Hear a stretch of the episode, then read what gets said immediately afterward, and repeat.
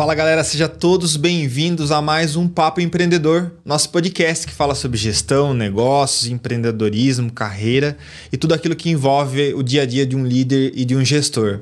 E vocês já devem estar sentindo que está todo mundo empolgado com essa temporada de 2024, com temas muito relevantes para tirar os, os planos do papel.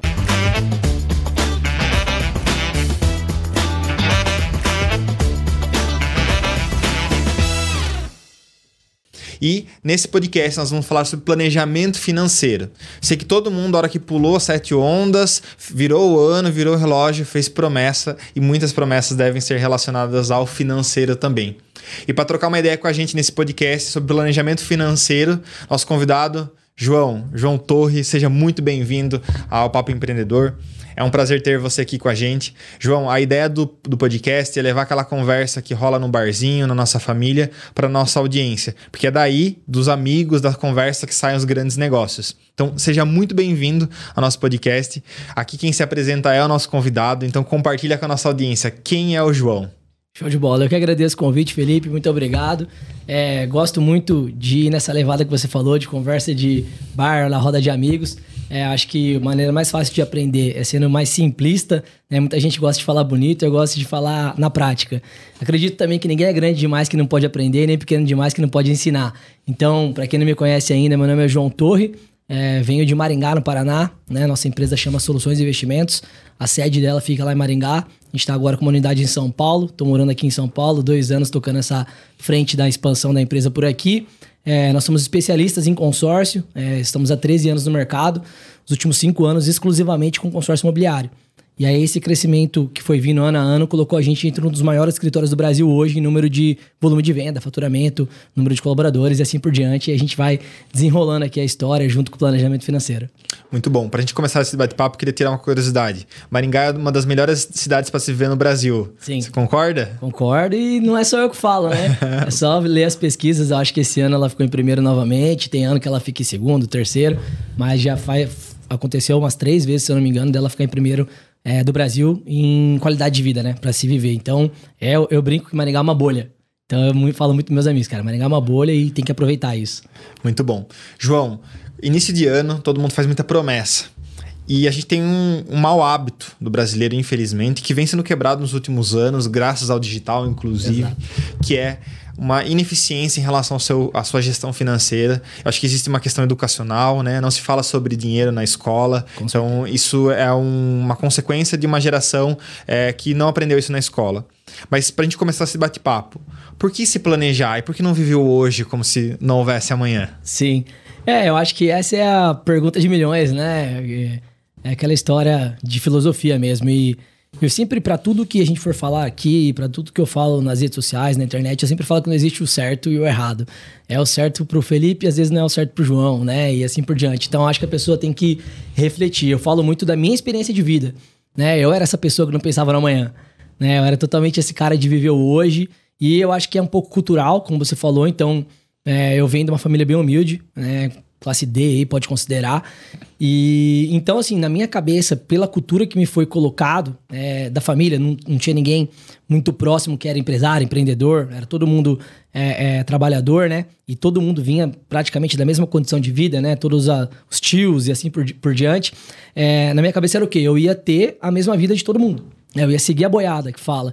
E, e então, como não foi ensinado também na escola, educação financeira, na faculdade não teve isso, a gente é colocado numa forma, né? Por isso que chama de formação. Sim. A gente é colocado numa forma. Cara, eu seguia a vida como todo mundo. Então eu aproveitava o dia como se fosse amanhã, eu repetia os mesmos hábitos dos meus pais. Então, pô, eu comprava tudo parcelado, fazia carnê de loja, na época era carnê de loja, né? Quando eu tive meu primeiro cartão de crédito, eu tenho uma história bem legal, que, pô, com 18 anos, tive meu primeiro trabalho, um amigo meu já era gerente de banco, né? O primeiro trabalho dele, aí já fui no banco, já peguei meu cartão. E mesmo assim, cara, nunca tinha aprendido o que era cartão de crédito. Não sabia como funcionava usar isso. Aí eu sabia, se eu não me engano, eu sabia que tinha uns 700 reais de limite. Era algo nesse sentido. E a minha cabeça, esses 700 reais era em cada loja que eu fosse.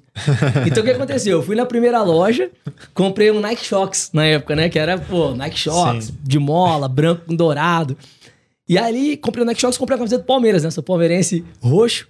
Tá feliz? Muito feliz, mais um título. Ó, eu tô dando spoiler de quando foi gravado, né? É, mais um título.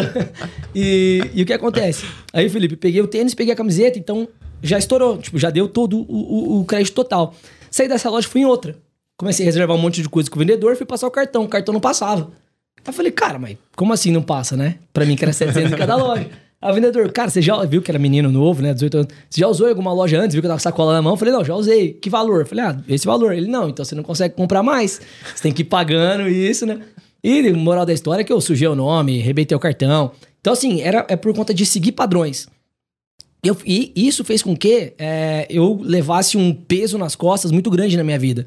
Porque daí eu fui sujando o nome, aí me matava para limpar o nome, aí a hora que eu conseguia, começava a ganhar bem, tinha um cartão de crédito com um limite, alguma coisa de novo, eu sujava o nome de novo me, sabe, me atropelava de novo. Então, isso não fazia eu prosperar. Né, é, deixava uma, um peso enorme, alguma energia, algumas coisas na minha vida que não. Né, eu tinha que carregar tudo isso. E uma coisa que abriu minha mente, aí você falando por que planejar ou não viver hoje, algo nesse sentido, é que pô, você começa ali a ganhar mais e você vai se matando para pagar esses pesos do passado. Então eu poderia ter agilizado minha vida, meu processo. E aí você come... e quando você começa a ganhar mais, você vê que seu esforço de trabalho ele é muito grande né? Pra, tipo assim, pô, o cara que ganha 2 mil, o cara que ganha 10 mil, o de 10 mil ele coloca um esforço muito maior do que do de 2, pode ter certeza.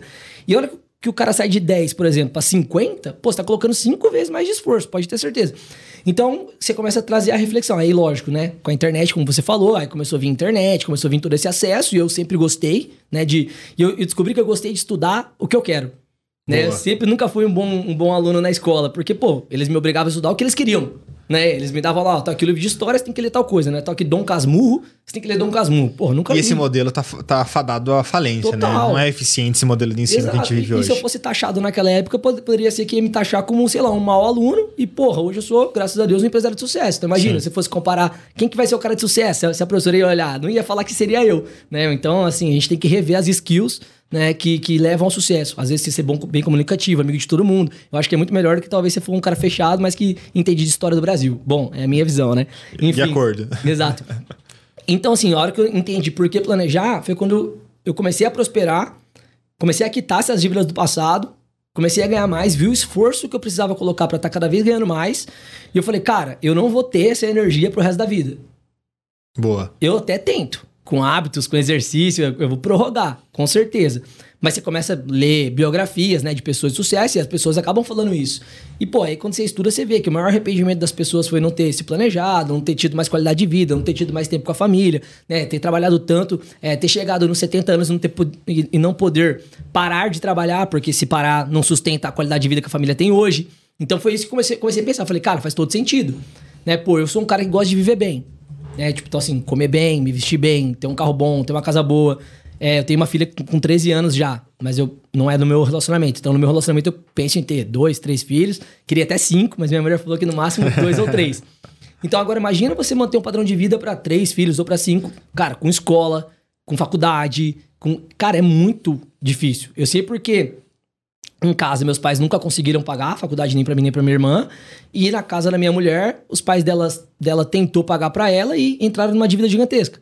Então, cara, é eles têm três filhos lá. Então, assim, os três foram fazer faculdade, os três foram morar fora. Então, mas você manter três morando fora, você manter faculdade.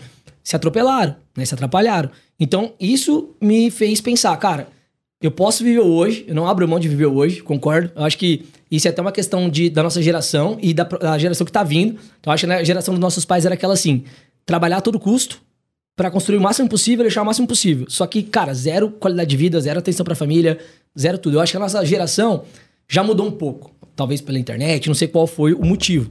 Né? O acesso que a gente teve a mais conhecimento do que eles. É esse que é o motivo. Há uma tendência ao equilíbrio, né? Exato. Então a gente fala assim, pô, beleza, eu vou trabalhar pra caramba para construir também essa qualidade de vida, para ter mais tempo lá na frente com a família. Só que, pô, eu vou deixar um valorzinho aqui, alguma coisa para me permitir, para ir no restaurante que eu sempre quis ir, para talvez ter um carro bom, para talvez ter uma roupa boa. Então acho, acho que a gente consegue equilibrar, né? Fazer viagens, pelo menos eu penso assim, e é uma reflexão minha que eu sempre fico falando com a minha mulher. Falo assim, amor, a gente tá desfrutando, né? Tipo, a gente não tá só trabalhando, porque ela é médica também, então a agenda é, porra, porrada. Aí ela fica, não, tá bem, tá bem. Tipo assim, é uma reflexão diária se a gente não tá virando um workaholic, né? Sim. E se matando, e se a gente tá aproveitando. Então acho que a gente tá.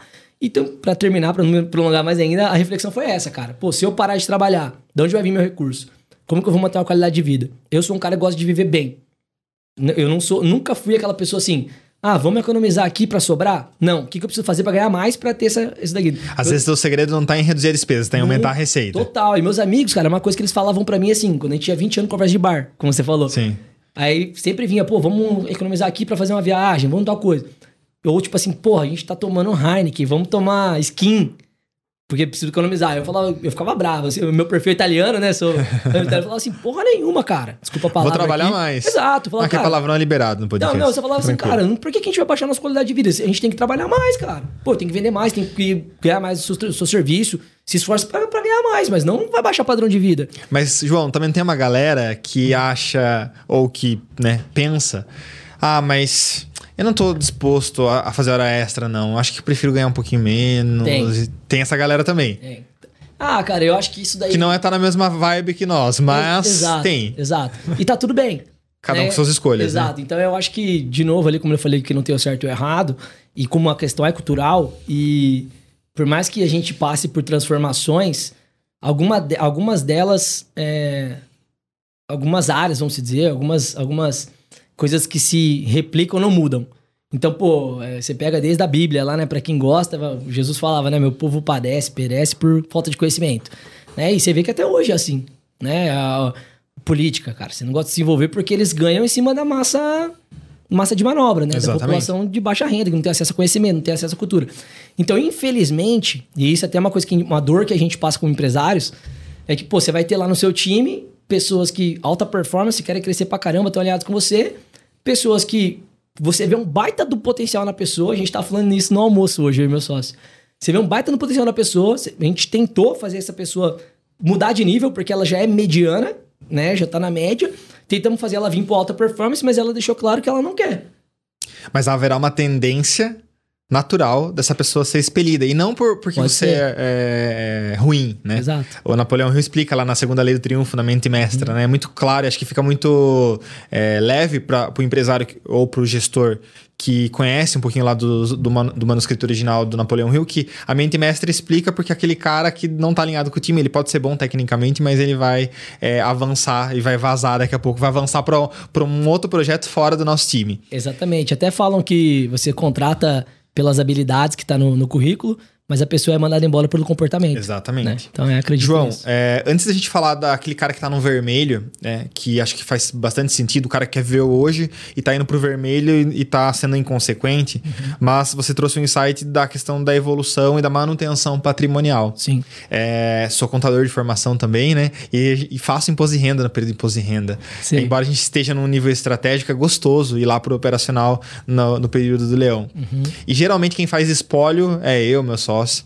E há um grande problema quando tem um espólio, né, que é a declaração, para quem não sabe, é a declaração de- final de quando a pessoa morre, onde os herdeiros eles recebem o patrimônio e às vezes o patrimônio está todo é, engessado, está todo imobilizado Sim. e os herdeiros não conseguem manter nem o padrão de vida do que a- o seu pai, sua mãe, o seu cônjuge mantinha, e também não consegue dar gerenciamento naquele patrimônio. Você acha que existem esses dois extremos? A pessoa que guarda, guarda, guarda e não prepara seus herdeiros ou não se prepara para a velhice, e o cara também que gasta tudo como se não houvesse amanhã. Com certeza, existe. A gente vê, né? A gente vê muito isso. E até foi exatamente essa reflexão que eu falei que eu tive, ela faz muito sentido, porque quando você começa. Imagina eu, saio da classe D, vivo na classe A. Eu conheci todos os extremos e eu vi tudo que acontece nesse meio do caminho. E uma coisa que eu e minha mulher conversamos bastante é que a gente fala assim. é, que até tem uma frase também que fala assim: que paladar não retrocede, né? Sim. Então, assim, cara, é muito mais difícil é, quando você tá aqui em cima, você tem que baixar padrão de vida. Tanto que isso é caso de depressão, é caso de várias, vários empresários famosos que você vê que se mata, né? A pessoa acaba se matando, a pessoa não sabe lidar com isso. Né? De novo, no almoço hoje, meu sócio estava tendo uma conversa também, por, por acaso, não foi combinado, sobre um amigo lá, uma pessoa que a gente conhece que aconteceu isso. Então a gente falou: caramba, cara, porra, que foda, né? O cara não tá sabendo lidar com baixar o padrão de vida, ele tá ainda tentando segurar né, a, a, a- pose, vamos se dizer, só que tá entrando num poço de dívidas. Então, assim, é complicado. Eu acho que talvez, eu fico brincando até, né? Eu falo assim, como eu vim da classe D, eu não tenho medo de voltar para trás, né? Então, assim, eu sou um cara mais sonhador da nossa sociedade, né? eu sou um cara que talvez possa é, tenho mais, mais apetite ao risco, então eu posso dar um all-in, alguma coisa, porque eu já sei que quando eu tava aqui, eu não morri. Sim. Né? Ao contrário, eu dava pra viver bem e, e, e dava pra chegar até aqui. Mas às vezes, aí vai por causa do herdeiro que você falou. Cai aqui na mão desse cara e ele tem que baixar padrão de vida, ele não sabe. Ele tem medo pra caramba, porque ele acha que se ele vier aqui pra classe dele, vai morrer.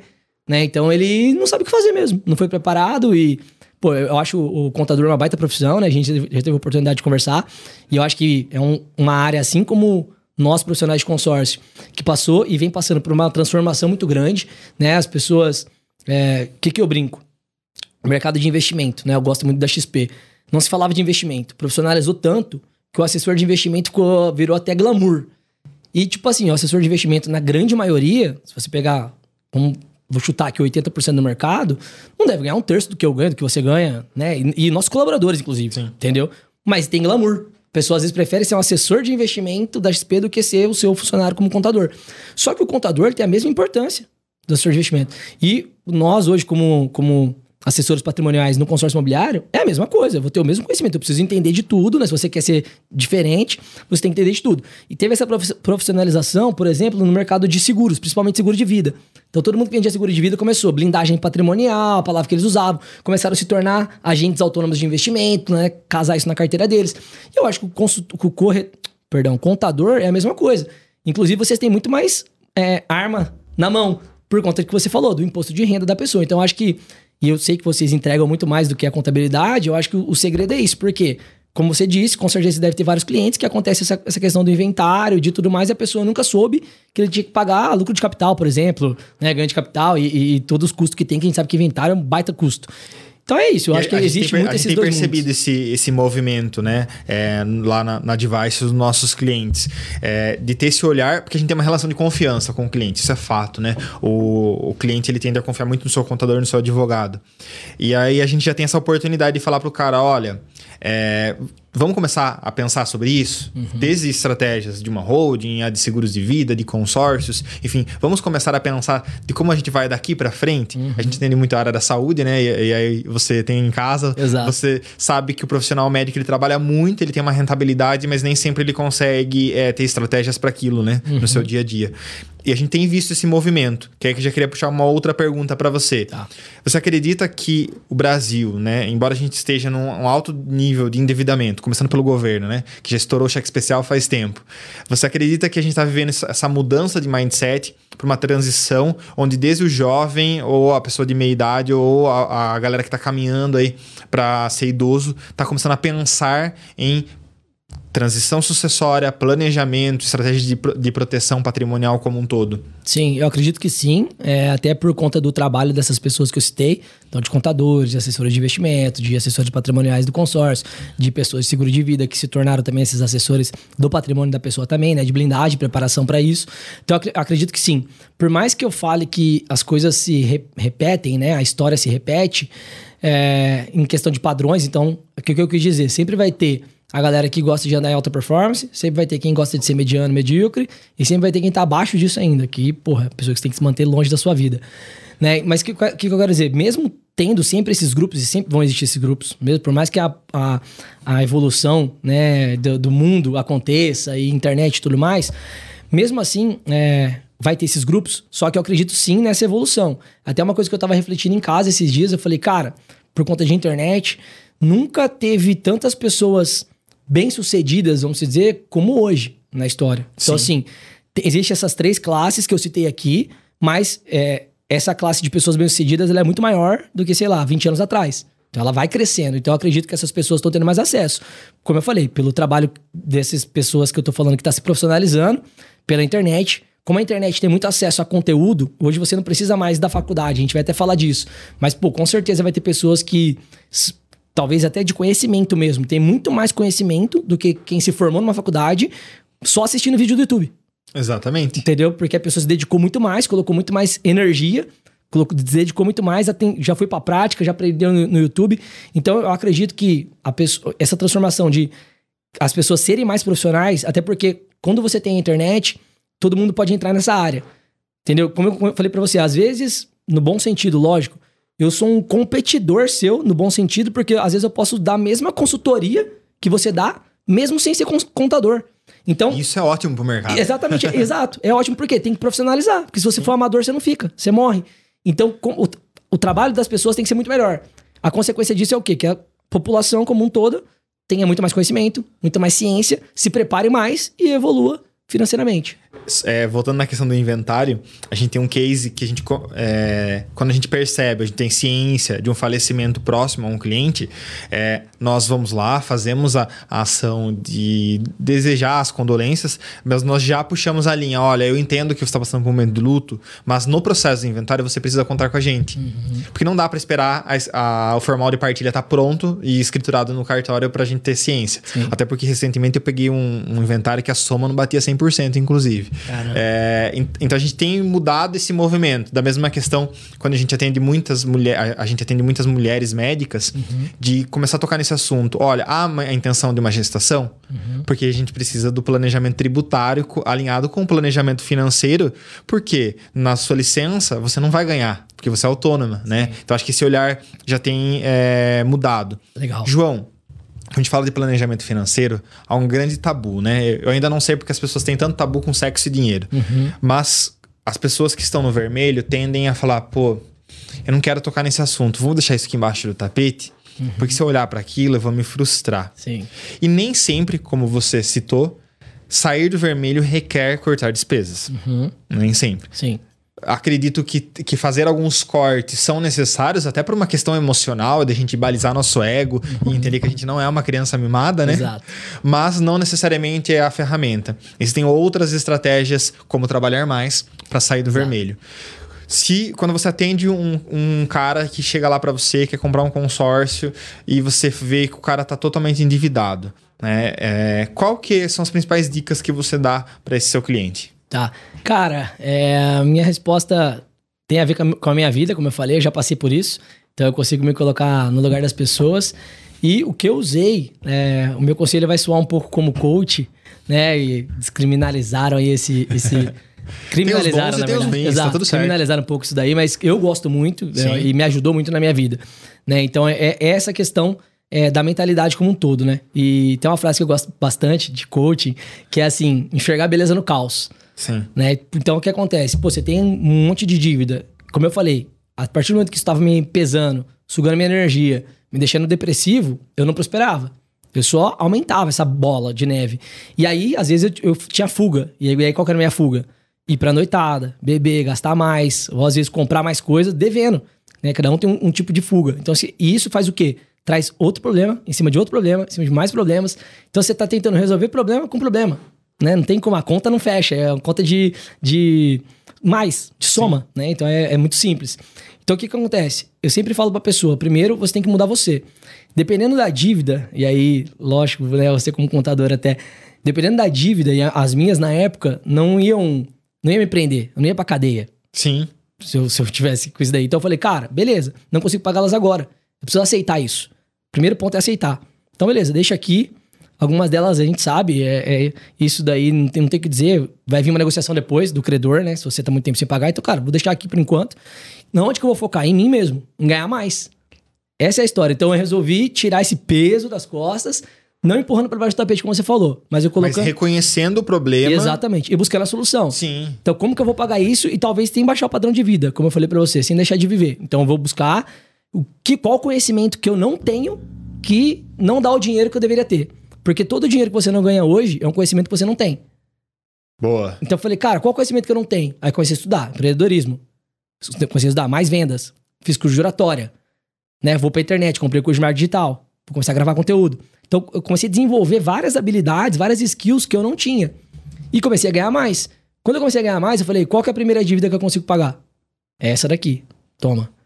Qual que é outra? E aí tem um lance, como eu falei, de coach de energia, que quando você começa a se resolver com o seu passado, cara, o universo te entrega. Você libera o fluxo de energia pro futuro. Total, né? total. E, pô, como eu falei, eu não acreditava nisso. Eu era do, do outro lado da história. Agora eu tô desse lado da história, eu acredito que eu passei por isso. Então, conforme eu fui me acertando, para quem acredita em religião como eu, pô, Deus foi me abençoando. para quem acredita no universo, o universo foi me mandando coisas novas. Então, cada vez que eu resolvia o meu passado, vinha um, pô, um baita de um clientão, que fazia um plano gigante, que me dava uma comissão muito boa, vinha um mês muito bom, vinha uma oportunidade de parceria, de trabalho nova, vinha várias coisas novas, porque eu ia me resolvendo com o meu passado. E aí, com o tempo, e, e é até bom isso, porque a hora que você aprende a pagar essas contas, vamos dizer, tirar o seu nome dali, você dá muito mais valor que você tá ganhando agora. Porque aquela história que eu comentei, ninguém quer voltar Sim. pra onde tava. Aí você acostuma com o bom. Aí você fala, cara, eu não posso voltar pra lá.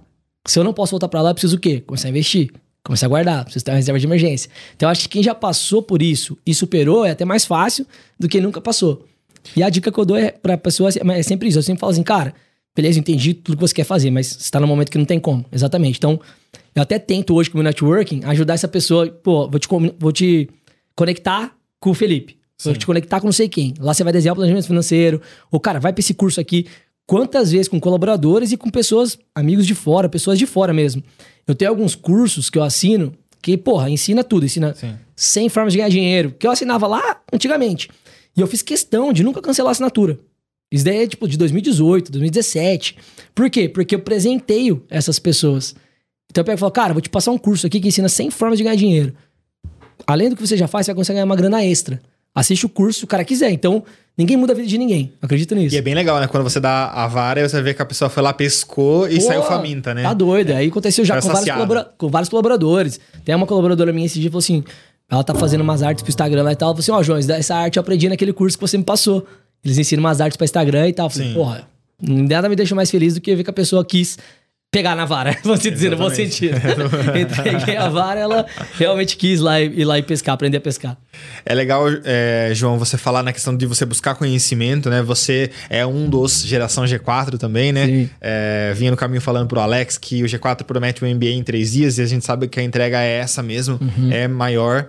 E quando você usa essa dica, né? De que eu olho pro problema, eu não fecho os olhos pra ele, mas eu Sim. olho pra ele e a gente pega, acho que até algo lá da, da constelação familiar, que é olhar com respeito pra aquilo. Exato, Porque aquela dívida. Reconheço, né? Aquela dívida, em regra, você não foi roubado na maior parte das vezes. Você usufruiu de questões Sim. e que agora você reconhece que você tá em, em- em descompasso com aquilo e você não consegue pagar. Uhum. E aí você foca sua energia em prosperar, você vai ter um- uma liberação de energia física, mental, espiritual, para você bater o- a meta que você conseguir. Total. E Sobra você coloca uma tesão ordem. pra você trabalhar, né? Exato, e você reconhece a dívida e você, você coloca uma escala, né? Você ranqueia ela.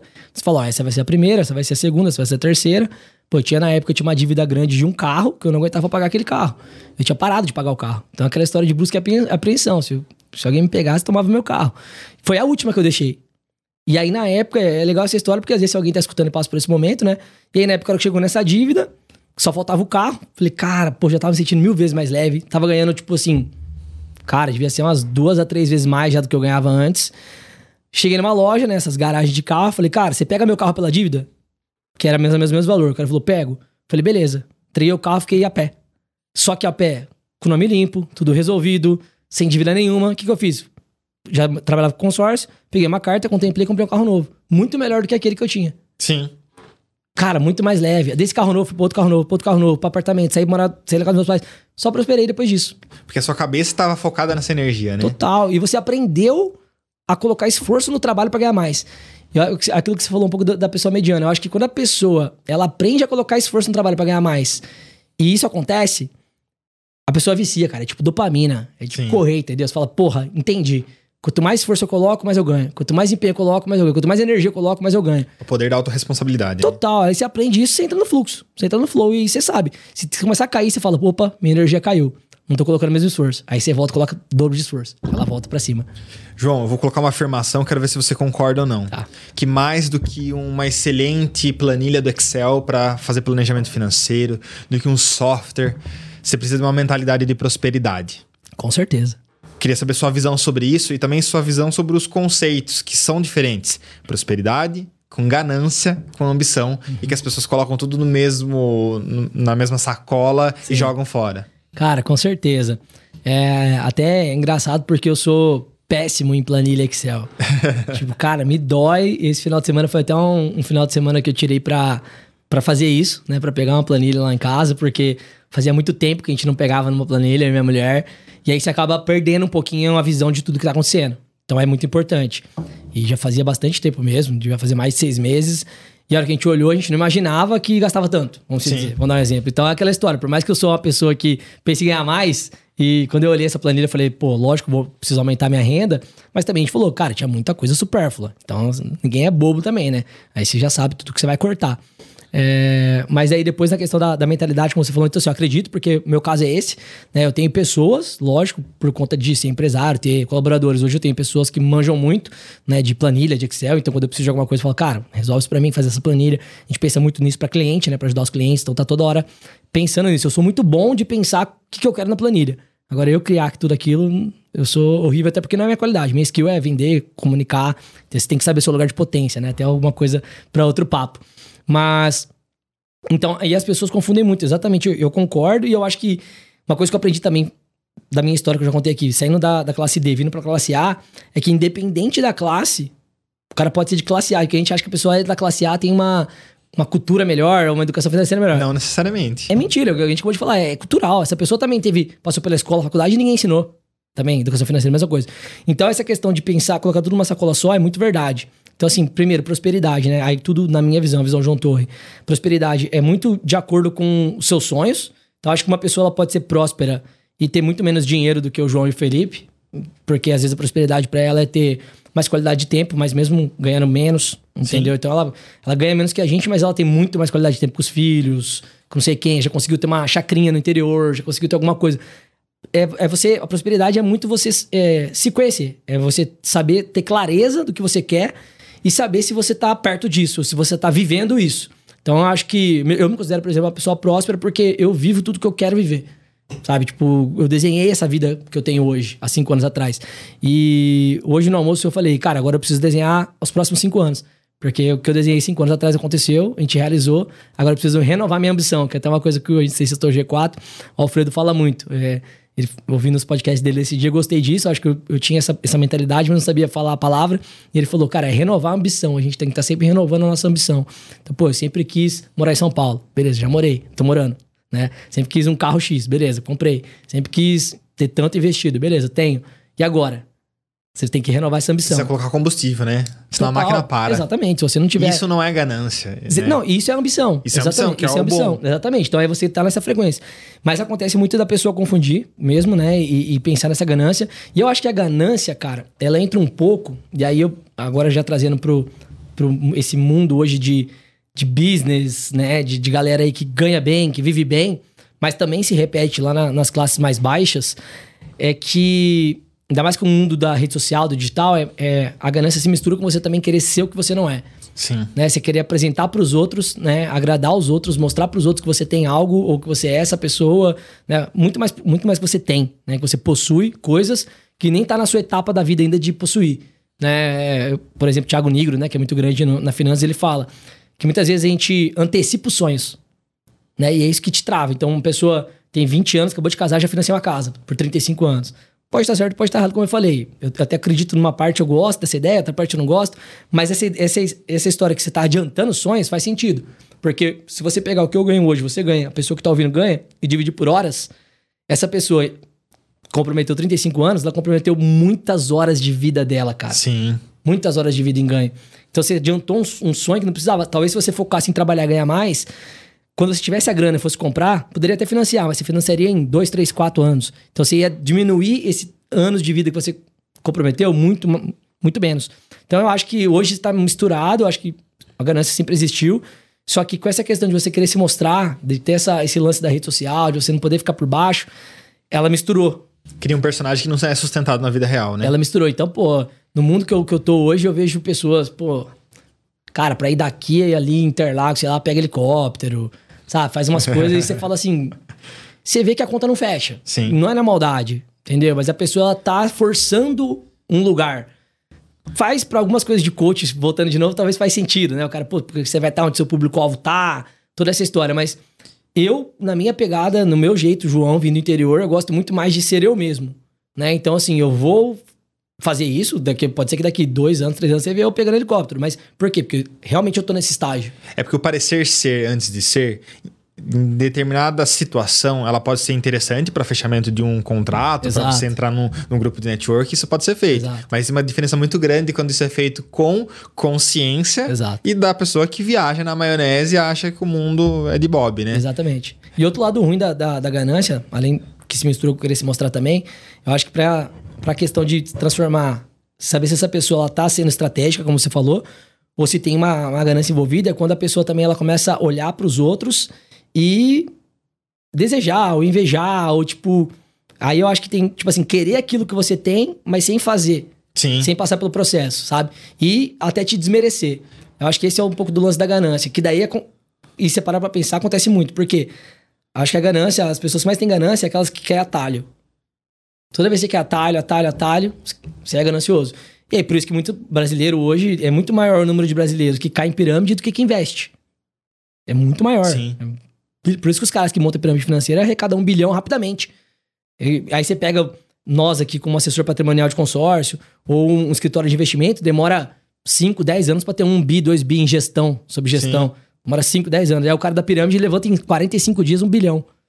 É que o cara, quer, o cara ter- quer ter o jogo, o jogo ganho sem ter as horas de treino, né? Exatamente, né? Que é um retorno rápido que não existe. É, não vai fechar a conta. Nunca. Não vai fechar a conta, né? Exato. É, é, é bem legal ver essa, essa visão.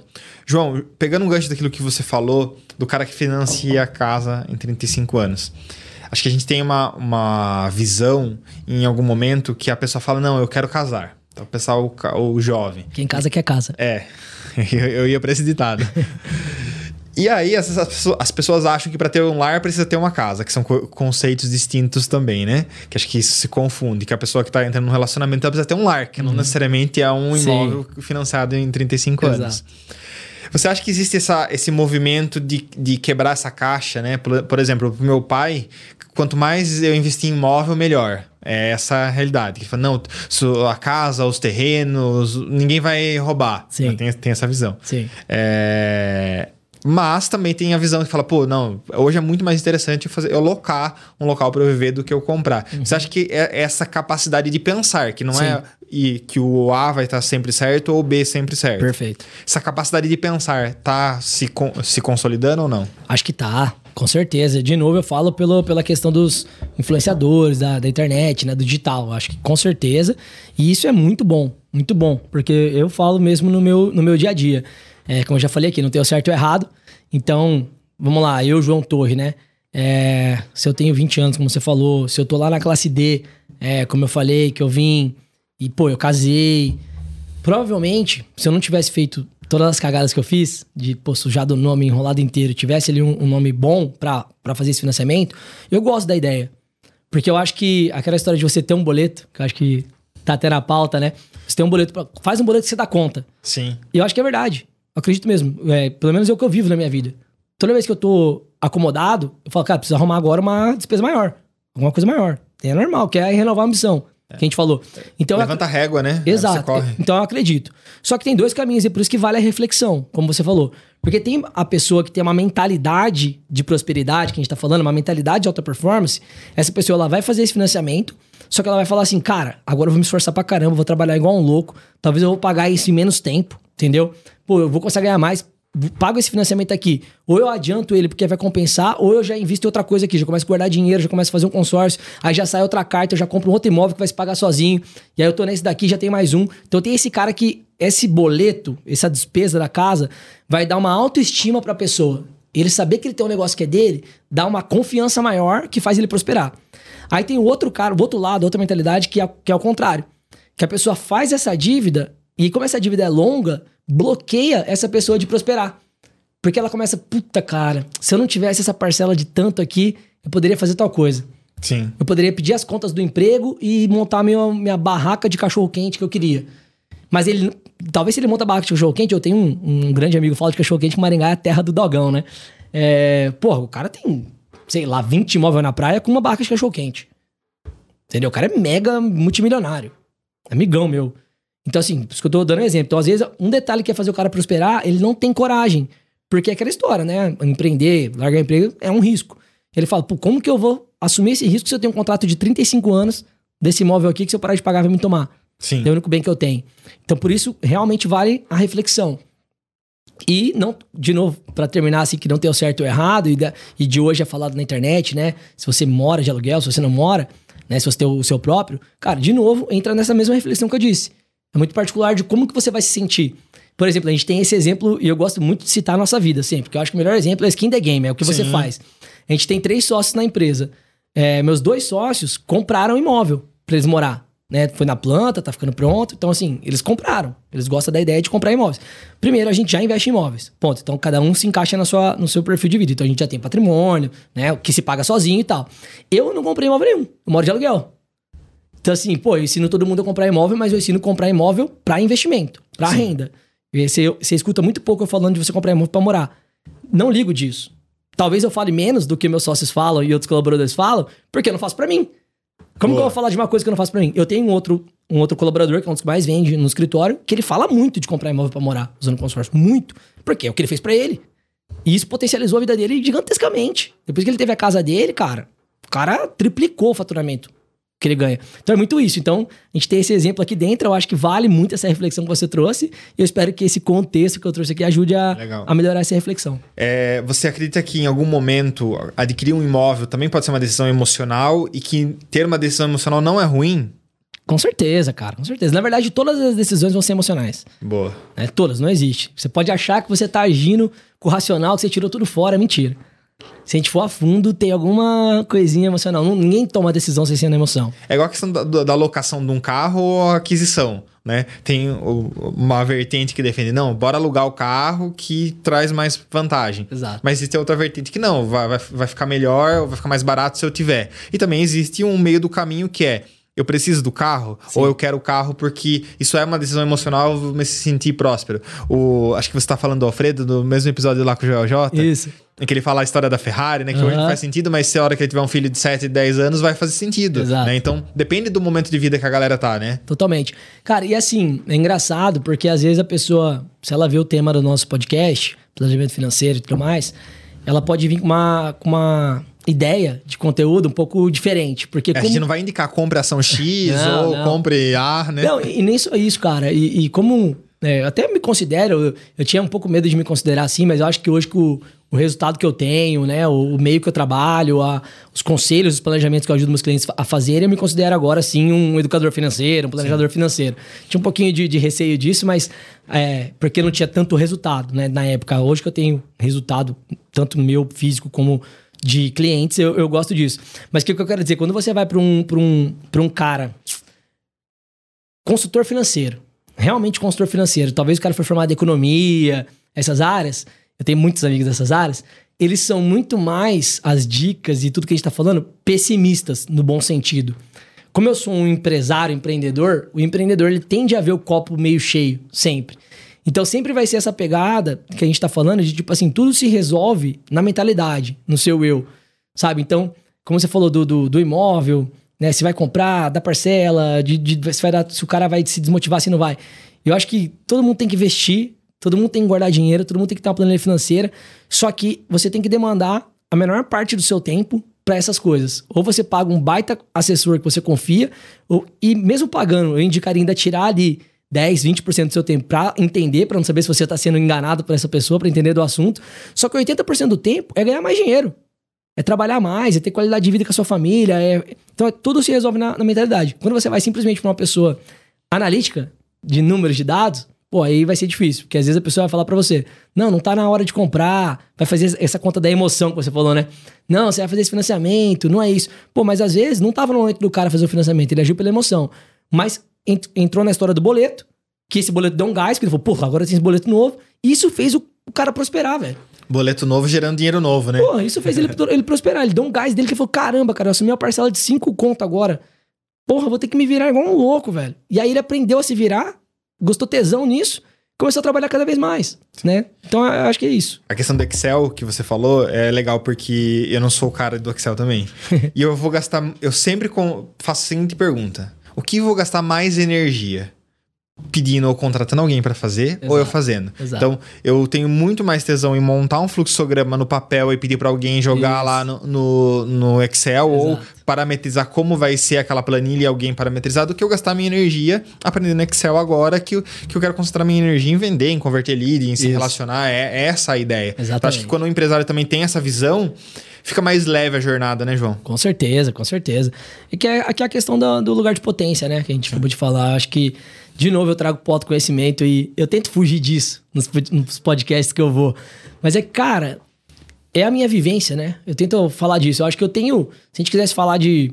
Como a gente tá falando aqui, da planilha, né? Da finança, de como que eu vou dividir é, meu ganho, né? Pô, 100%, se é 30% para investimento, se é 10%. Tem a, a técnica do 70, 20, 10. Tem várias, várias coisas que a gente pode, pode falar.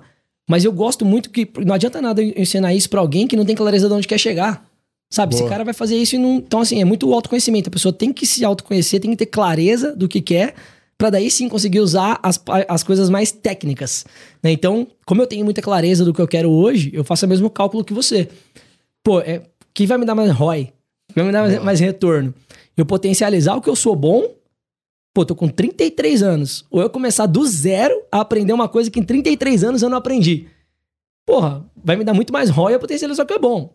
Pode Sim. ser que uma, exceção ou outra vai ser eu parar pra aprender algo novo, mas na maioria das vezes não, é eu potencializar onde que eu tenho e contratar alguém, terceirizar, chamar alguém pra me ajudar naquilo ali onde que eu sou no, que tô aprendendo agora e gasto só 10% do meu tempo naquilo. 90% é onde que eu sou bom. Legal.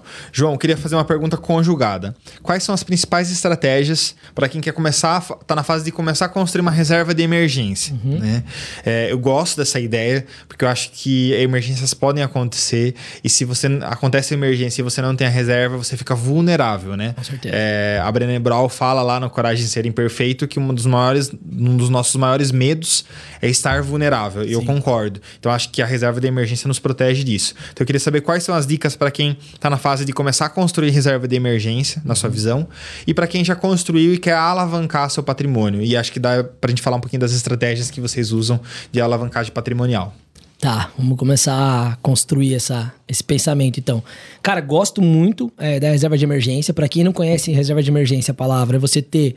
Aí cada livro, cada mentor vai recomendar um- uma porcentagem, um valor, mas se fala de três vezes o valor que você ganha, se fala de seis vezes, se fala de um ano, né? Então cada um pensa aí o que é mais, o que te deixa mais confortável pensando em caso de você ficar vulnerável, como você citou. Então, pô, eu vou perder tudo que eu tenho hoje. Você vai se sentir mais confortável tendo três meses do seu custo de vida guardado, ou você vai se sentir mais confortável tendo seis ou tendo 12. Aí você escolhe, ou você vai aumentando com o tempo, né? Sim. A hora que você chegar em três, você renova para mais seis, que seria o mais certo. É, então, beleza. Então, quanto que você gasta hoje? Então, quanto que o Felipe gasta hoje? Né? Custo de vida. Custo de vida é o quê? Coisas fixas, gastos fixos. Então, ah, uma parcela da casa, né? Ou seja aluguel, ou seja financiamento, é conta de energia, conta de internet, né? Depende se quem tem filho não tem a escola do filho, é, o mercado. Então, tudo que eu gasto básico de vida, de sobrevivência, você faz um cálculo. Então, pô, para me manter vivo, sobreviver bem aqui, meu- minha qualidade de vida da minha família é 5 mil reais. Então, você tem que ter pelo menos 15 mil para se manter em três meses, 75 para se manter em cinco meses, e assim por diante vai fazendo a conta. E isso te dá uma, uma tranquilidade maior. Agora, a grande verdade, Felipe. Boa. Cara, a maioria das pessoas não fazem. Então essa é a dor. Cara, e, e- e é engraçado isso, porque muita gente vai estar ouvindo, e eu, de novo, eu falo coisas que eu vivi. Eu ouvia falar disso, me achava um mega entendedor disso e não fazia isso. Entendeu? Então acho que a gente, como a gente vive essa bolha, eu e você, por exemplo, a gente pode talvez falar com naturalidade aqui no podcast, que tem que ser fazer isso, tem que ser feito aquilo. As pessoas vão ouvir e falar, não, já ouvi, já ouvi mesmo, já sei, porque tá ambientalizada, mas que realmente de fato faz, não faz. Então, eu me considero hoje, pô, tenho, posso me manter, sei lá, dois anos sem trabalhar, só que isso me dá uma, uma como você falou, uma leveza gigantesca, só que eu sou ciente que eu faço parte da bolha de menos de 1% da população que consegue pensar dessa forma, mesmo pessoas que talvez muito maiores que eu, de ganho de, de empresa, de faturamento. E você acha que às vezes a pessoa ela fica ansiosa ou ela não consegue bater a meta porque ela tá focando em ter seis meses, ao invés de focar em ter primeiro um mês, depois Não, dois, totalmente, depois três, depois totalmente. quatro? Cara, totalmente, porque aí, de novo, entrando no skin the game, né? O que acontece com a maioria das pessoas, que já aconteceu comigo. Quando você pensa, ah, vou começar a guardar dinheiro, né? Seja reserva de emergência, o que for. Na época eu não conhecia a palavra reserva de emergência. Falei, cara, eu preciso poupar. Poupança. Comecei na poupança, que é o pior lugar possível. Era isso, na, pô, 22 anos eu tinha, né? Tinha uma namorada, a gente, pô, vamos começar a poupar porque a gente vai casar, né? Aquele pensamento. E aí o que acontece? Com a grande maioria, por isso que a pessoa não consegue se concentrar, como você falou. Pô, você, você guarda. Tem gente que já guarda no primeiro mês e já saca. No primeiro mês. É aquela mentalidade do prazer rápido. Porque a gente, a gente quer prazer imediato. Né? A nossa briga contra nós mesmos, de novo voltando, é, é essa briga de, cara, eu quero o prazer do agora, de comer aqui um lanchão nervoso, com um monte de molho e tal. Ou eu quero o prazer de um corpo sarado daqui três anos. Você vai escolher qual? Muitas vezes o, o prazer do agora. É, é normal. Então, essa é a briga. E a briga com o dinheiro investir também é. É, até havia um post do Bruno Perini, gosta muito também, que ele falou isso. Falou, cara, investir é chato, é monótono. É muito. Porque não acontece nada. Né? Vai passar cinco anos, às vezes não aconteceu nada. Depois que o juro composto começou a fazer efeito. Que as coisas começaram a fazer efeito. Depois de cinco anos, oito, dez anos. da musculação, né? Mesma coisa, exato. Sai morto e não... E não tem nada. E, e não ficou forte no dia seguinte. Exato. Então é isso. e, aí, e aí o que acontece? Citando meu exemplo de novo. Cara, começamos a poupar. É, quando chegou não vou lembrar qual era o valor da época, né? Mas chegou tal valor, cara, aquele o anjinho o diabinho, né? O diabinho começa. Imagina fazer uma viagem. Imagina trocar de carro. Né? Imagina comprar um PlayStation, né? Naquela época, 22 anos, sei lá, um PlayStation 3. Imagina comprar alguma coisa. E aí, essa história é muito boa, de novo, eu gosto de usar minhas histórias, porque. E eu falo muito isso também, depois eu posso voltar para proporção maior, pensando já em imóvel agora. Mas o que acontece? A pessoa leva ali três meses, seis meses, um ano de uma coisa que você não tinha hábito. Então, porra, doeu, você se matou para conseguir aquilo. Aí, a hora que você chegou naquele valor, o que, que você faz? Você pega esse valor e foi o que, que eu fiz na época? A gente tinha um carrinho que era meio da namorada já. A gente já foi morar junto, eu já comecei minha vida lá novo. É, a gente pegou esse carrinho, o que, que eu poderia fazer? Pegar esse carro, pegar essa grana, comprar outro carro à vista e ficar sem parcela. Porque esse carro aqui já tava quitado. Sim. Pô, não. Eu peguei esse carro, peguei essa grana, desde a entrada num carro zero, financiei o restante, assumi uma parcela. Então eu saí de uma situação que eu tava, não tinha parcela, tinha reserva de emergência, pra uma situação que eu perdi minha reserva de emergência e assumi uma parcela. E isso é a grande maioria. Agora, voltando pro mundo de hoje, classe A, seja o que for, o que a pessoa faz? Felipão, demorou anos da vida para ela juntar 500 mil reais, um milhão. Pô, levou tempo, cara. Sim. Eu sei porque eu tô nessa, nessa jornada, né? Aí ela pega, chegou lá o diabinho de novo, né? Todas essas conversas, ou às vezes o meio que você vive, às vezes tem que mostrar pra alguém que está com uma casa, né? Aí vai cada um da sua mentalidade. O cara pega esse 500 mil, e muitas vezes, não sei se ele tem uma casa quitada, se ele não tem, mas vou até citar amigos que talvez tenham a casa quitada, de um milhão, sei lá. Aí ele faz a mesma história que eu contei do carro. Aí ele dá a casa quitada, mais esses 500 mil, que dá um milhão e 500, e financia uma casa de 4 milhões. E assume uma parcela de 13, 15, Sim. 20. Então, assim, cara, o cara perdeu que demorou a vida inteira pra ele juntar, dava uma, que dava a qualidade que a gente falou da, da vulnerabilidade, que me deixava tranquilo saber que eu não tô vulnerável, se caso ruim acontecer. Perco tudo aquilo, assumo uma parcela por conta da emoção que você falou de novo. Então, com certeza, você sempre vai comprar na emoção, mas quando você conseguir reduzir essa emoção o mínimo possível, racionalizar, tá no momento, não tá. E o nosso trabalho, agora você falou, né, de puxar o gancho um pouquinho, eu gosto muito, cara, do nosso trabalho, senão eu não falaria com tanto tesão. Por quê? Porque quantas pessoas, quantos amigos eu já, já ajudei com essa história de, tipo assim, reduzir um pouquinho a emoção. Tipo, cara, realmente essa é a hora? Porque na maioria das vezes não é essa a hora. É porque você entrou no decorado, o decorado é baita lindo do caramba, a pessoa que te vendeu ela é muito fera. O decorado ferra a gente, né? Total, decorado é muito foda. Eu sei, porque eu compro imóvel na planta e eu passo por isso, né, cara? Se, se deixasse. Se eu fosse visitar todos, eu queria comprar todos. Então, assim, Sim. tem uma amigona minha, que é a maior vendedora de, de São Paulo, ela é a que mais vende mesmo de São Paulo, é considerada a rainha de São Paulo, de imóvel na planta. E aí eu falo pra ela, falo assim, amigo, eu não vou ver. Pare de me mandar que eu não vou ver, porque se eu for ver, eu pego todos. Tem que fazer. A vida é assim mesmo, né, cara? Quem gosta. Então o cara acaba comprando nesse sentido. Então, aí eu chego pro cliente, faço essa reflexão, muito parecido com o de vocês aí, contador. E aí eu falo assim, cara, você vai perder essa daqui, reserva de emergência. Isso daqui é aplicado hoje, tá te dando 1%. Que a gente nem chegou nessa história. Sim. Então, pô, você tá ganhando 5 mil, você vai perder 5 mil, 10 mil, ao invés de quanto o cara tem guardado. Você vai perder essa rentabilidade. Você vai perder a sua reserva de emergência, você vai entrar numa parcela, parcela de tanto, você vai ser numa casa X, uma casa tal, que não é só a parcela, porque daí o custo de uma casa de 4 milhões é diferente do custo de uma casa de 1 milhão e 500 a conta de energia vai ser maior, você vai colocar um ar aquele central na sala, que vai gastar muito mais do que um splitzinho de 9 mil. Aí você vai fazer toda essa conta, você vai ter que ter uma pessoa pra cuidar do jardim, um cara pra é um piscineiro, um cara pra levar o cachorro pra passear. Cara, é gigante. Aí a pessoa fala, caralho, Joãozinho, velho, não tinha pensado nisso. falei, cara, e não é porque eu quero te vender meu produto. Esse é um ponto legal, João, porque às vezes a pessoa ela fala: não, eu preciso comprar a casa X. Mas ela não tem a consciência que a casa X vai virar uma nova empresa. Total. Porque você fala assim, João, você tá afim de abrir um novo negócio? Você fala, não, Felipe, porque é, a minha energia tá concentrada no meu negócio principal. Mas eu falo, João, você vai comprar uma casa de 4 milhões e ela vai ser uma nova empresa para você gerenciar colaboradores, logística. É uma no... gerenciar a casa é uma empresa. Total. E aí você está disposto? Acho que essa, essa pergunta as pessoas não se fazem, não se fazem na hora de adquirir uma casa, principalmente uma casa de um porte melhor, né? Não se faz, Felipe. E eu gosto muito, cara, de, de um caminho, né, de no mundo agora dos investimentos, de planejamento que você tá, tá falando. Então a gente ajudou as pessoas a prosperar, vou fazer uma linha do tempo na nossa conversa. E agora ela tá prosperando, ela vai para reserva de emergência, vai para investimentos. O assunto investimentos, cara, como eu falei assim, investir é ruim, é chato, é monótono. Mas o assunto é gostoso. Sim. Porque mexe com o quê? Sete pecados capitais. Ganância, dinheiro, ambição. Então isso te dá um prazer imediato, o assunto.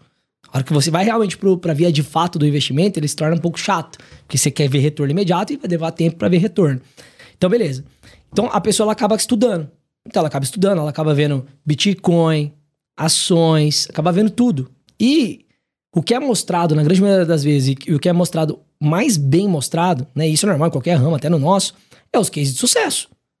Ele é o cara que contemplou rápido, é o cara que a ação da Magazine Luiza era 20 centavos que ele comprou e foi para 100 reais, é o cara do Bitcoin que entrou a 13 mil e foi a 150 mil. É esses que vão passar. Não vai passar o cara que, a, que o Bitcoin era 150 mil, ele entrou, caiu para 13 mil e perdeu tudo. Não vai passar esse cara na internet, vai ter que achar esse cara. Porque esse cara tá tendo depressão ou se matou. Sim. Então o que acontece? O assunto é legal, você acaba vendo esses cases. Aí você fala, pô, eu vou começar a usar meu dinheiro para isso. E você acaba perdendo tempo de trabalho estudando nisso. E o tempo que você tá perdendo de trabalho, você tá perdendo de ganhar mais. Então a sua renda acaba ficando no mesmo lugar ou caindo. E você vai usando esse dinheiro aqui que você tá. Que você tinha guardado de reserva de emergência em coisas que você não entende.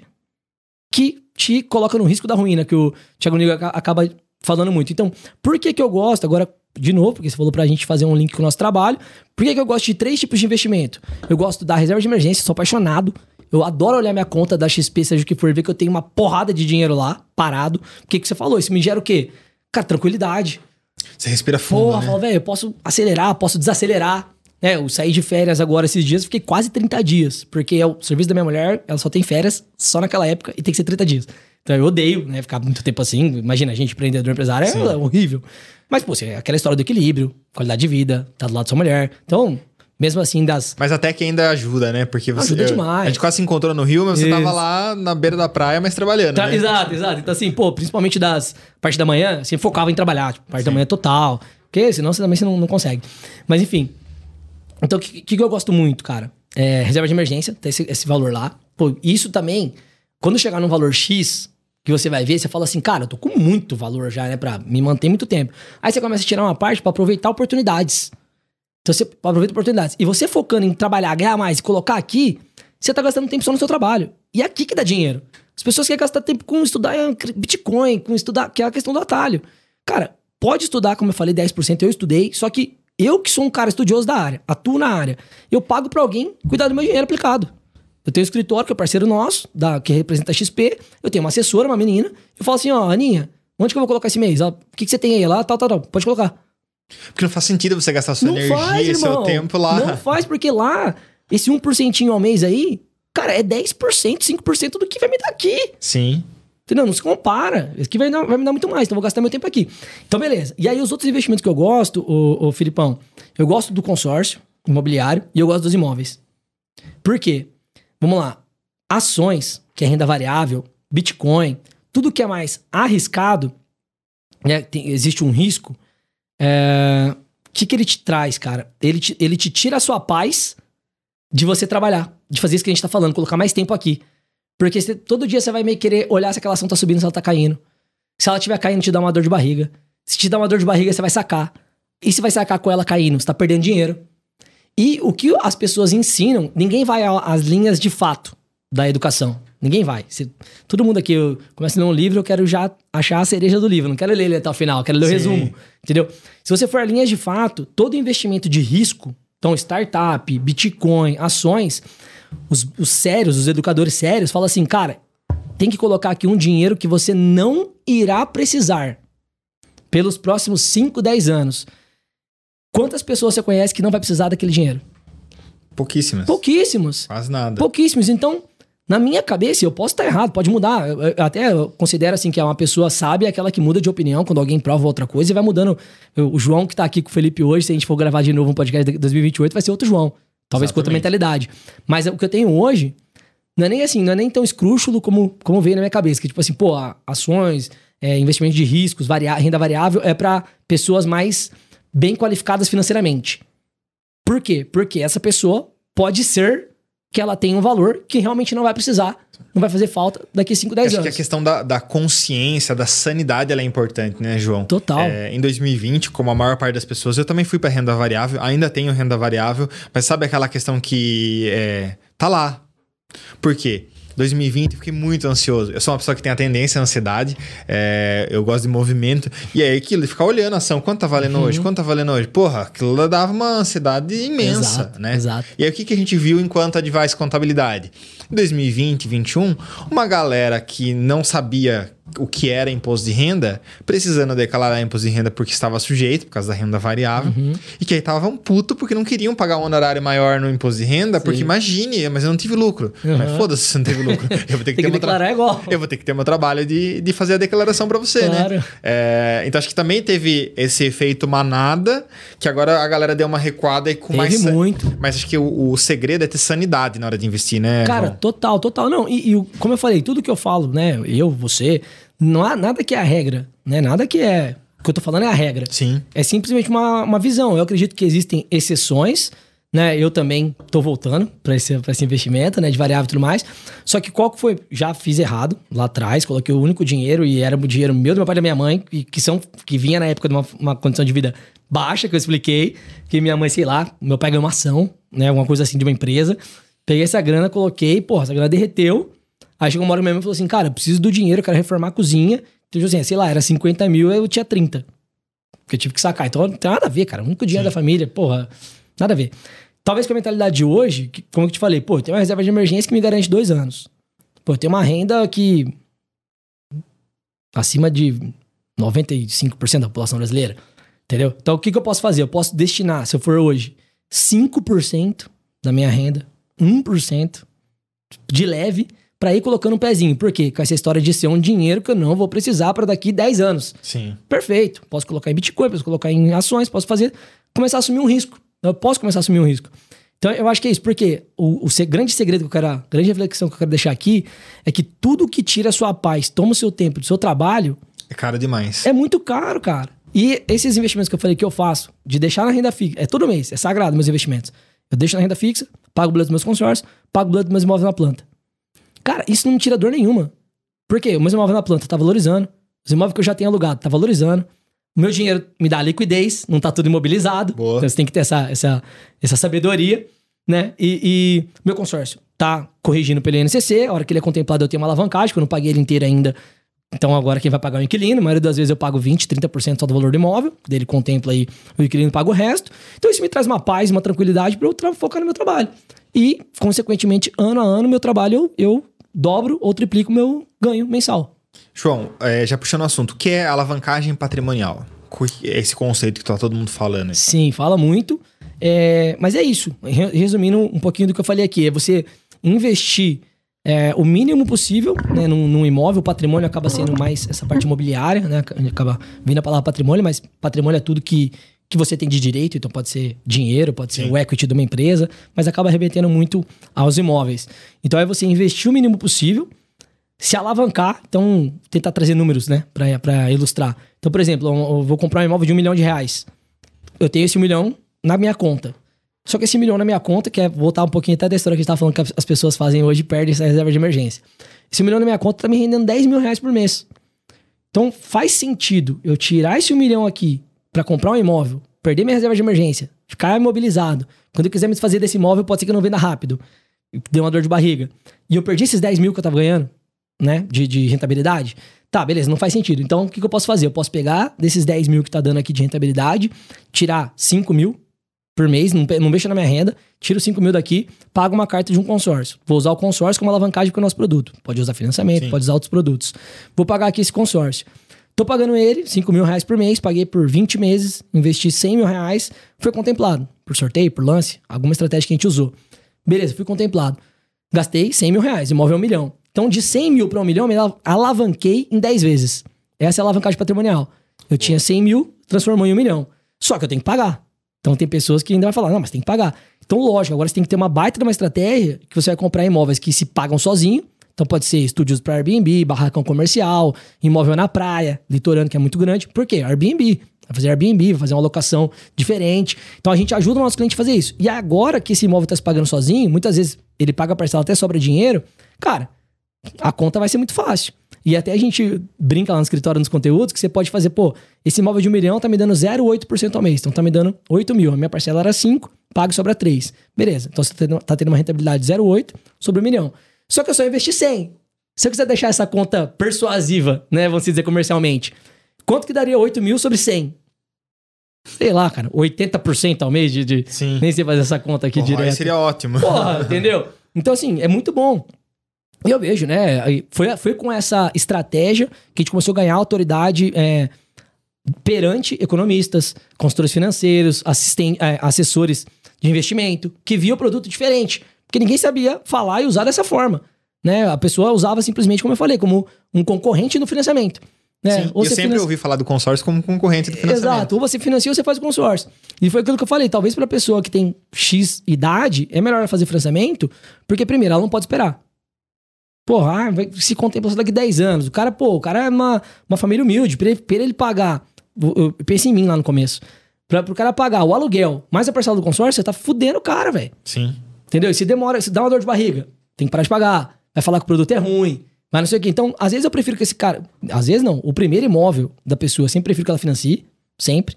E aí, ou se ela não for financiar, que ela, que ela tenha uma cabeça boa, como a minha, que eu nunca financiei imóvel nenhum. Então, até, tô até pensando em financiar, porque eu falei assim, cara, eu devo ter um score bom. Sim. Eu gosto de fazer alavancagem. Por que, que eu não, não financio e colocar alguém pra pagar? Né? Comecei a pensar nisso agora. E, e- e- então, assim, se ela, ou ela tem a cabeça igual a minha, que ela, não, pô, não vou financiar, vou fazer um consórcio, vou morar de aluguel, só que eu não vou me apertar. Eu vou prosperar. Vou trabalhar igual um louco, vou pagar mais e assim por diante. E as coisas começam a acontecer. E acho que essa lógica de olhar para o consórcio como investimento, ele quebra aquela questão da ansiedade. Porque o cara que compra um consórcio para é, morar, ele vai estar naquela ansiedade. Não, Total. Eu quero estar lá, eu quero estar lá. E nem sempre vai rolar isso, né? Exatamente. Por isso que a gente fez isso. A gente foi, na verdade, pioneiro no Brasil. É, Eu até aposto todo podcast, fala, já, difícil. Se alguém achar algum vídeo mais antigo que o nosso falando desse- dessa forma, pode mandar. Eu acho que a gente foi os primeiros mesmo. E hoje o Brasil inteiro usa isso, né? É, foi isso que profissionalizou muito o mundo do consórcio. Legal. João, e você, empreendedor nato, tá é, sempre no game, como que é a sua rotina, né? Porque às vezes as pessoas acham, né? Ah, o João ganha bem, o João é empresário, ele tem uma rotina super tranquila, porque todo mundo, como diria meu avô, vê as pingas, mas ninguém vê o tombo, né? Com certeza. E aí, cara. como que é a sua rotina enquanto empresário, empreendedor? Uhum. É, eu acho que também, de novo, né, a pessoa tem que refletir qual o seu contexto de vida atual, né? É como eu tô contando aqui, não venho de uma, de uma estrutura familiar, né, financeiramente próspera. É, então é aquela história, né? se você não vem de uma família rica, uma família rica tem que vir de você, né? Que eu acredito, acredito nisso, então eu tô construindo. Então eu tô em fase totalmente de construção, mas independente se eu, se eu não tivesse também, é a cabeça que eu tenho hoje. É, de que uma liderança, um empresário, a única forma da gente liderar é pelo exemplo. Né? Então, assim, não, eu, eu acho muito difícil uma empresa performar com alguém sentado apontando o que tem que ser feito e você não faz. Né? Tipo, façam o que eu falo e não façam o que eu faço. Acho muito difícil. Então, minha rotina, porra, cara, acordo 5 horas da manhã, 6 horas da manhã eu tô na academia, porque eu acredito que eu cuidar do meu físico me dá mais criatividade, me deixa com, com a energia muito mais alta. Né? É, fui almoçar hoje, a gente tinha podcast. Falei, cara, vou comer de leve, porque se eu comer muito, eu vou estar pesado, minha ideia não vai fluir no podcast. Então, é, é totalmente eu fico pensando em como que eu posso estar bem o dia, o dia todo. Corpo são, mente sã. Total. E as primeiras horas do dia, o que acontece muito com a população, né? Com a grande massa, mediano, medíocre. Tem gente que acha a palavra medíocre ruim, medíocre é você ser a média, né? É, você já acorda na hora de trabalhar. Então, pô, você não teve um tempo pra você, você trabalha o tempo todo. Então, de novo, você não teve tempo pra você, nem pra ninguém. Chega em casa cansado pra caramba, se você quer comer alguma coisa gorda pra te recompensar e dormir. Então, por que eu acordo 5 horas da manhã? Das 5 às 8 ou das 5 às 9, eu já tirei 3 ou 4 horas do dia só pra mim. Então, pô, eu fiz uma academia, eu li meu livro, fiz meu café da manhã com calma, comi bem. Pô, vi minhas notícias que eu gosto de ver, né? De mercado financeiro, mercado imobiliário. Olhei as notícias. Então, assim, eu cuidei, me alimentei do que como eu quero começar meu dia. Eu acho que isso é muito importante.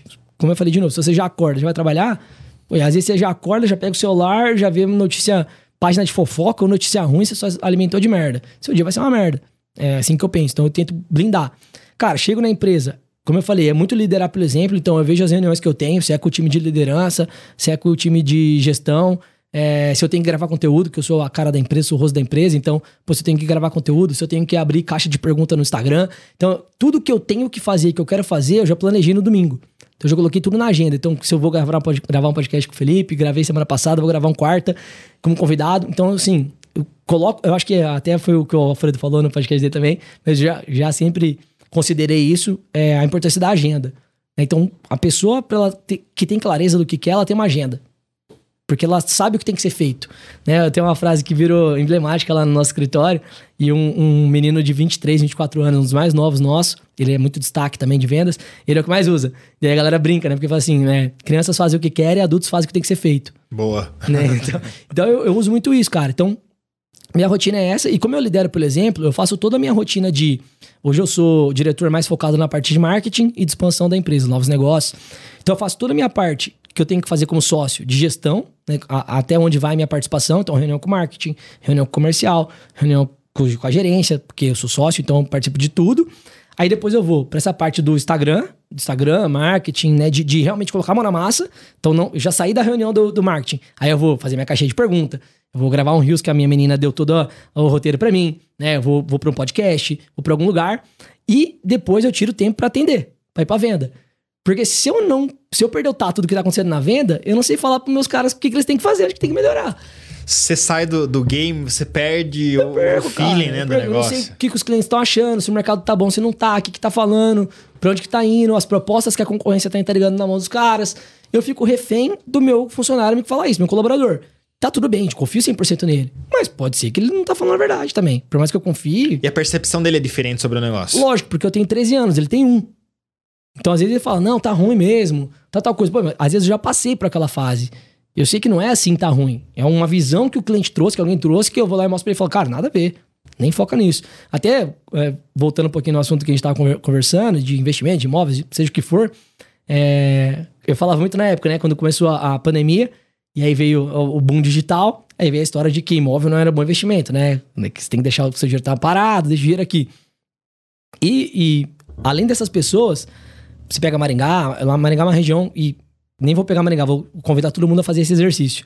Se você para pensar em pessoas mais antigas ou pessoas do seu convívio, as que têm mais dinheiro, as pessoas que você conhece que têm mais dinheiro, provavelmente esse cara é rico no mercado imobiliário, investindo em imóveis. A grande maioria, a maior parte da fortuna da, do patrimônio vai estar em imóveis. E aí, beleza. E mesmo essas pessoas, que são pessoas velhas, às vezes quando você fala, não, imóvel não, não é mais um negócio. Às vezes você vê pessoa que investiu a vida inteira falando que não é mais um negócio. Porque não, não antigamente é uma, uma renda de um, um, aluguel tradicional. Já vou chegar no que eu quero dizer, Sim. mas o aluguel tradicional dava 0,8, aí caiu pra 0,5, que caiu pra 0,3. Então essa pessoa mais antiga, ela fala, não, não é mais um bom negócio. E às vezes ele comprou naquele bairro, que o bairro defasou, e perdeu dinheiro. Não, nem perdeu, porque ele comprou a 200, valeu 600, e agora caiu um pouco, tá em 500. Então na cabeça dele ele perdeu, porque chegou já a valer 600. Então o que acontece com essa pessoa? Cara, essa pessoa tá numa outra fase da vida, que deveria ser o desfrute. Deveria ser aquilo que eu falei, de a gente se preparar tanto para ter um patrimônio que agora eu vou só viver nesse, nesse desfrute. E realmente, às vezes, ela tá no desfrute. Então ela não tem, ela não sabe mais que dá para ela fazer a gestão da carteira dos imóveis, dá para ela ter previsto que aquele bairro tá desvalorizando, já começar a vender antes, realocar num lugar novo, colocar no Airbnb. Porque esse cara não tem mais tesão. Quem tem tesão é a gente na nossa fase. Sim. Então eu comecei a falar, trazer essa reflexão para meus colaboradores, que a gente está falando aqui disso. Você tem que ter essa noção e ensinar a galera. Então, investir em imóveis, em consórcio imobiliário, em ações, tudo é você ter essa noção que você vai, vai precisar do esforço seu de balanceamento de carteira. E, porra, é um baita do investimento, assim como os outros também são, e aí vai do que encaixa melhor para você. Legal. João, se você pudesse voltar lá três anos atrás e você pudesse tomar um café com o João de três anos atrás, o que, que você falaria? Para você mesmo? Cara, é, porra, é difícil pra caramba essa, essa pergunta. Eu acho que cada vez que alguém perguntar, a resposta vai mudar. Quanto valeria, né, esse café? É. Né? Valeria uma Cara, não, milha. valeria muito, valeria muito. Só que como eu tenho essa, essa pegada um pouco de coach aí do meu lado, pô, eu não ia meio que querer mudar nada, não. Eu acho que, a, na minha visão, né, a pessoa tem que passar pelo deserto para merecer a chuva, sabe? Pra merecer a, a, a. Fugiu a palavra agora, mas a abundância de chuva ali, né? Que eu esqueci como que é essa palavra, tempestade, no bom sentido. Então, assim, eu acho que isso amadurece muito. Então, eu não mudaria. Meu conselho só seria, tipo, cara, aguenta firme, leva tempo, não busque atalhos. É, muitas vezes eu busquei atalhos. Então, acho que talvez só essa questão de não busque atalhos já economizaria ali. Passa dois, pelo processo, anos. né? Passa pelo processo. Escolhe uma coisa só, não fica pulando de galho em galho. Escolhe uma, um negócio só. É, não existe isso de trabalho com o que você ama. Pra mim é buchitagem. É ame trabalhar. Boa. Ame trabalhar. Então, porra, escolhe um negócio só. Pô, é trabalho, dá dinheiro. É um negócio bom, um mercado bom, vai para cima. Acho que não existe isso de, ah, o que, que eu amo. Talvez pessoas que, cara, foi predestinada ali, né? Tipo, sei lá, o Thiaguinho, que é cantor, né? Pô, o cara gosta de cantar, teve sucesso, deu tudo certo, beleza. Mas isso é exceções, de novo. Acho que a gente se compara muito com os bastidores dos outros, né? É muito comum isso, porque você vê a pessoa na televisão, você vê a pessoa no, no YouTube, seja onde for, e você já se compara. Mas sempre vai aparecer nesses noticiários, ou vai se destacar muitas vezes as exceções. Ninguém conta todos os outros, né? Então, assim, aprenda a amar, trabalhar, aprenda a amar a sua vida, a amar o seu processo. Independente se ele vai te levar a um, a um sucesso tão grande quanto o Thiaguinho ou não. Às vezes não vai ser do mesmo tamanho, mas para você tá ótimo. Da onde você veio, onde você chegou, cara? Trabalhar dá trabalho, né? Tá trabalhando pra caramba. As então, pessoas esquecem, né? Então, por isso, então ame trabalhar. Então, o que eu falaria pro João Torre era isso, cara. Era, cara, escolha uma coisa só, fique 10, 15 anos nesse negócio, porque se você ficar. Muitas vezes você nem, nem precisa ser o melhor nessa área. Mas se você aguentou todo esse tempo, você vai virar referência.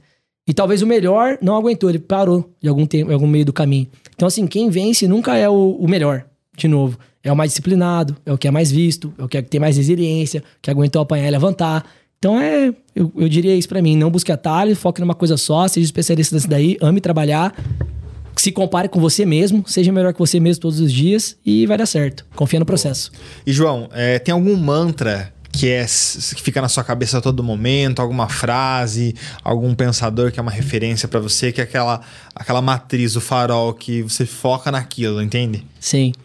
Pô, cara, tem vários mantras e a hora que a gente quer falar um não vem, né? Não vem, na, né? Na, na cabeça. Mas assim, eu gosto muito, né? Como eu falei, como eu tenho esse, esse lado um pouco mais motivacional, que eu sou esse perfil de pessoa, então eu busco muitas frases, eu busco muito mantra, é, busco muitos mentores, filósofos, né? Então, pô, eu gosto. Curte é, filosofia? Muito. Então, assim, eu gosto do Clóvis, gosto do. do, do Barbudo? Cortella, né? Gosto dessa galera. Gosto de estoicismo, né? Leio todo dia estoicismo. Então, assim, algumas que eu já citei aqui. Cara, gosto muito do, do Crianças Fazem o que Querem, Adultos Fazem o que Tem que Ser Feito. É uma coisa que eu, eu gosto muito também de, de que é, quem quer dar um jeito, quem não quer arruma desculpa, né? Pô.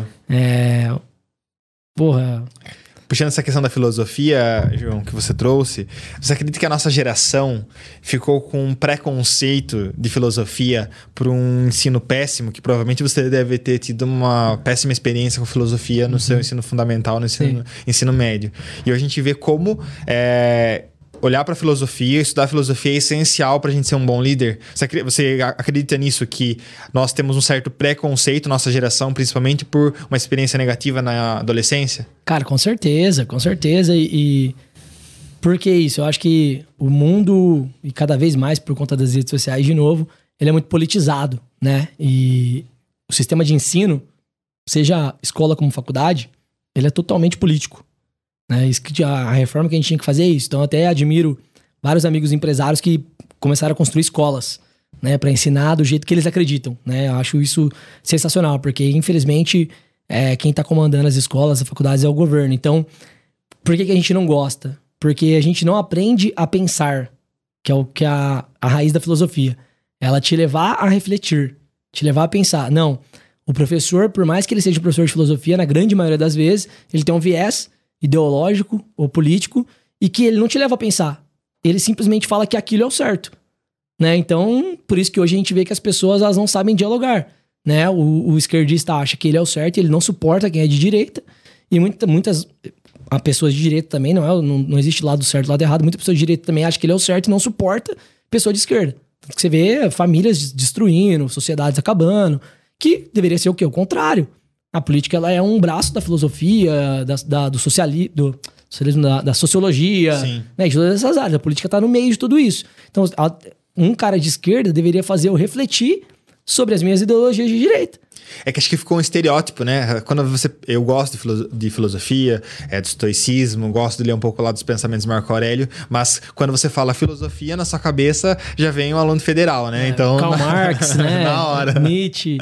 E aí a gente já fica com esse preconceito. Exato. João, é, você é empresário, empreendedor, tem um network super qualificado. É, quando você está numa roda de amigos, no barzinho, na família, e o assunto é empreendedorismo, exceto investimentos, o que não falta num papo empreendedor para você? Caraca, cara, o que, que não falta no papo empreendedor? Fora investimentos. Putz. Sim, eu acho que todo. É muito difícil, seja até em família mesmo, por mais que a nossa família não veio de empreendedores e empresários, mas pelo, nosso, pelos, pelo que eu vivo hoje, como você falou, né? Eu acho que gente, é, nós somos a média do nosso ambiente, né? Nós somos o nosso meio que a gente convive. Não tem como não vir conversas é, de empreendedorismo e gestão. Então, assim, meu sogro é um, eu considero ele um pouco um filósofo, ele era professor de educação física, né? Mas é, tem esse instinto professor, então ele é um cara que me questiona muito, né? Então, assim, cara, sei lá, pô, vocês pensam, né? Como que você pensa em empresa, né? Pensa em crescer? Ah, penso em, em, ter escritórios pelo Brasil. Daí ele começa, pô, será que o seu colaborador vai querer sair de Maringá para ir abrir em tal lugar? Ou você vai ter que pegar um cara lá daquele lugar? Então a, a nossa conversa de empreendedorismo sempre é de crescimento. Então é, acho que essa é a história do. A minha mentalidade hoje, como ela é essa mentalidade do copo meio cheio, então a nossa conversa é sempre essa, cara. É, principalmente o meu sócio está aqui hoje, você conheceu. É, a gente tava ali, foi aquilo que eu te falei. Pô, tal, tal pessoa da equipe que é mediana, tô tentando, tô tentando, mas não quer ir pra outra performance. Então a nossa conversa é essa. É muito sobre pessoas totalmente sobre pessoas. E isso é engraçado porque, como eu venho lá da classe D, eu, eu sei, vivi isso, vi, vejo até hoje, né? Com meu pai, minha irmã tentando vencer isso, minha irmã mais nova, vencer essa cultura familiar, que é o quê? Pô, empresário é maldoso, é malvadão, explora os outros. E se tivesse no nosso lugar, gostaria muito que as pessoas, colocassem no nosso lugar, cara, eu tô o tempo todo pensando como que eu posso tornar a vida da nossa galera melhor. Tipo, o tempo todo. Quero que esse cara ganhe mais, quero que... Pô, a gente investiu o dinheiro da vida, que a gente poderia investir na nossa PF, né? Até hoje, nós somos novos, os, todos os sócios, no escritório novo. Um baita do escritório gigantesco, um passo três vezes maior que a nossa perna. Né? Mas, cara, isso fez a gente dobrar o faturamento esse ano, dobrar a produção com a mesma equipe, sem contratar ninguém a mais. Então, assim, a gente viu que foi a escolha. operacional fudida. Foi a escolha certa. Por quê? A pessoa se sentiu muito mais autoconfiante naquele ambiente, cara. Baita do ambiente bonito, gostoso, muito mais confortável. O cliente chega, muito mais chance de fechar o contrato. Então, assim, é, então eu tô o tempo todo pensando em pessoas, é, pensando em como que a gente pode crescer, né? Eu acho que o empreendedor que tem esse feeling como nós, que a gente tá conversando, o nosso tesão é esse, é, é querer crescer, não é crescer a qualquer custo. Ao contrário, a gente coloca, mais você como contador, tem o Gustavo que tá ali fora, que é totalmente pé no chão. É simplesmente crescer, porque é isso que você falou. Acho que quando você tá na mentalidade mediana, a gente poderia estar no estágio hoje, tipo assim, pô, assim tá bom. Nunca imaginei ter o que eu tenho hoje, ganhar o que eu ganho hoje. Então, porra, tá, tá legal. Mas não, cara, eu quero crescer porque eu quero ajudar mais pessoas, eu quero que mais pessoas estejam nesse estágio. A gente tá pensando como que a gente transforma nossos tops em sócios, né? Como que a gente cresce com eles, como que a gente traz mais pessoas, ajuda mais cliente, diversifica o nosso portfólio. Então, é uma conversa de bar, seja com amigos, seja com a família, pra onde for, acaba indo nesse, nesse sentido, cara. Não tem como. A gente tava, tirou férias, os três sócios juntos com as três patroas. A gente foi para Lagoas, em Maceió. É, do lado de Maceió, no Patacho. E aí elas brincavam com a gente, porque, tipo assim, vira e mexe, a gente tava ali falando da empresa. Não tem como fugir, cara. Tem como virar uma reunião de sócios. Não né? tem como. E, e é você. e tá certo, né? Acho que não, não tem. Eu não acredito nesse modelo de férias full time, onde eu vou desligar, vou fechar meu, meu notebook e já era a vida. Sim. Acho que esse é o segredo também, né? De você poder é, ir pra praia e saber que, beleza, a hora que eu voltar pro almoço, eu consigo dar uma olhadinha lá o que tá acontecendo, um time que tá, esteja potente para tocar o negócio também, né? Sim. E eu acho que você tem que entender aí, de novo, né? Reflexão, filosofia, a gente falou de muita coisa aqui hoje.